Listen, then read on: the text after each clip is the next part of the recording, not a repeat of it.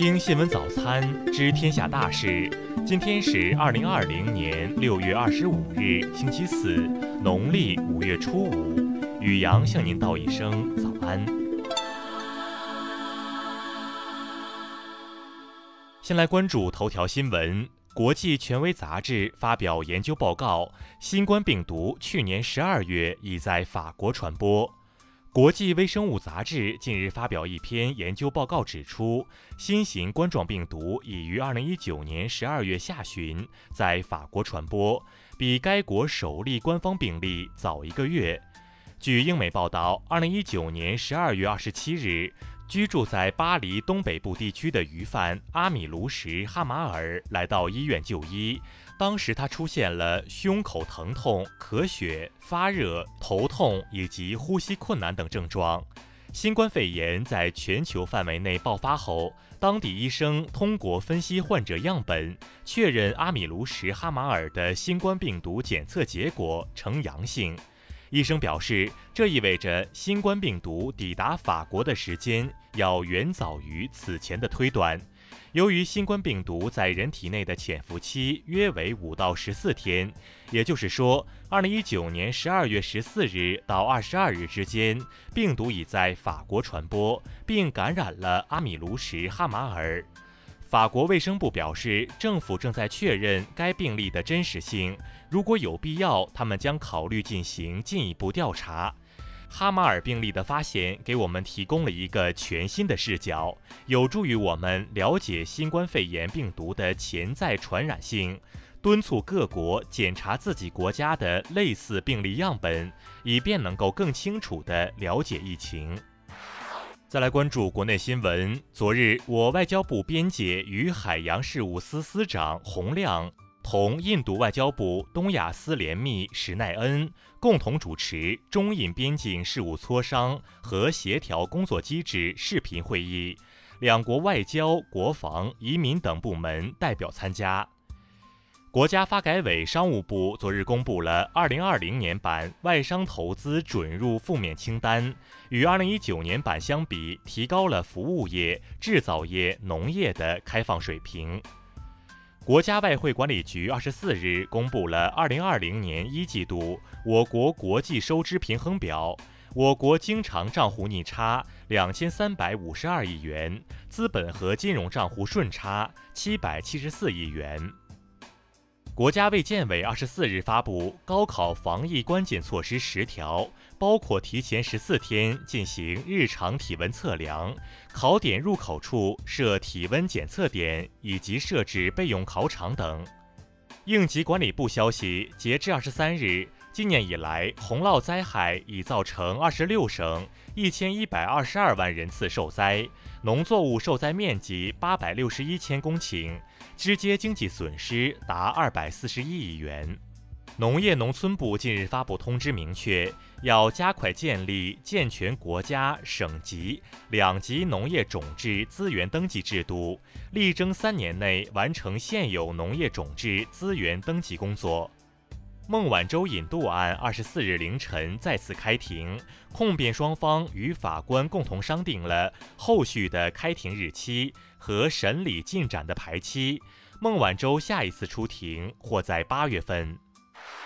再来关注国际新闻，美国总统特朗普日前警告示威者称，任何企图破坏纪念碑、雕像或其他类似联邦财产者将被捕。并将面临最高十年的监禁。美国华盛顿州州长当地时间二十三日宣布一项命令：随着华盛顿州病例数再次上升，全州居民在公共场合必须遮住面部。俄罗斯二十四日举行了纪念卫国战争胜利七十五周年的阅兵。今年的阅兵式还原了一九四五年阅兵式的场景，退伍老兵也参与其中。据媒体报道，德国多个领域和行业在英国脱欧后显著受益，其中德国承接的英国投资项目显著增加，法兰克福作为欧洲大陆金融中心的地位进一步稳固。金正恩二十三日主持劳动党第七届中央军事委员会有关会议，决定暂缓执行人民军总参谋部日前提出的对韩军事行动计划。二十三日，新加坡总统哈利玛在总理李显龙的建议下解散国会，正式启动二零二零年大选。大选投票日设在七月十日。国际奥委会、世界卫生组织以及联合国近日共同发起了一项合作伙伴计划，以鼓励世界各地的个人和社区采取行动，使所有人都能共同健康。为了结束首都雅典和其他大城市因游行示威活动引起的交通堵塞和大规模的混乱局面，希腊政府决定起草相关立法，并计划在近几日提交议会审理。再来关注社会民生新闻。昨日，上海市虹口区检察院以容留他人吸毒罪对脱口秀演员卡姆提起公诉。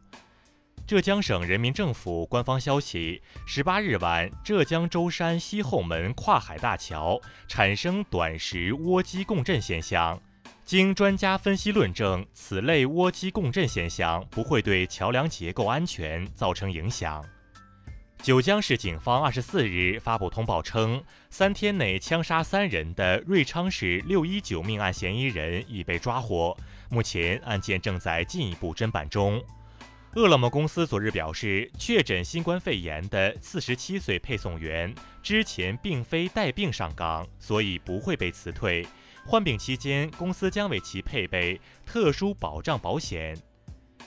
西安某高校男生直播侮辱女生一事近期引发关注，校方二十三日通报表示，涉事学生已删除不当言论，并发布道歉信，将给予其留校察看处分。再来关注文化体育新闻，CBA 联赛继续进行，北京队七十八比六十七战胜新疆队，上海队八十七比一百零四不敌辽宁队，山西队八十八比七十八战胜四川队。东京奥组委发言人高谷正哲二十四日说，尽管日本全国的紧急状态已经解除，但奥组委尚无恢复诸如奥运火炬展览等大型活动的计划。中央歌剧院近日隆重推出了《命运云端交响音乐会》，这是该剧院今年演出季的开年大戏，也是纪念贝多芬诞辰二百五十周年的一场重要演出。最新研究进展显示，早期现代人的扩散是一个复杂的动态进程，且扩散过程中与不同人群的基因交流可能是常态。扩散开始时间上，北方路线比南方路线晚约七万到五万年。以上就是今天新闻早餐的全部内容。如果您觉得节目不错，请点击再看按钮。咱们明天不见不散。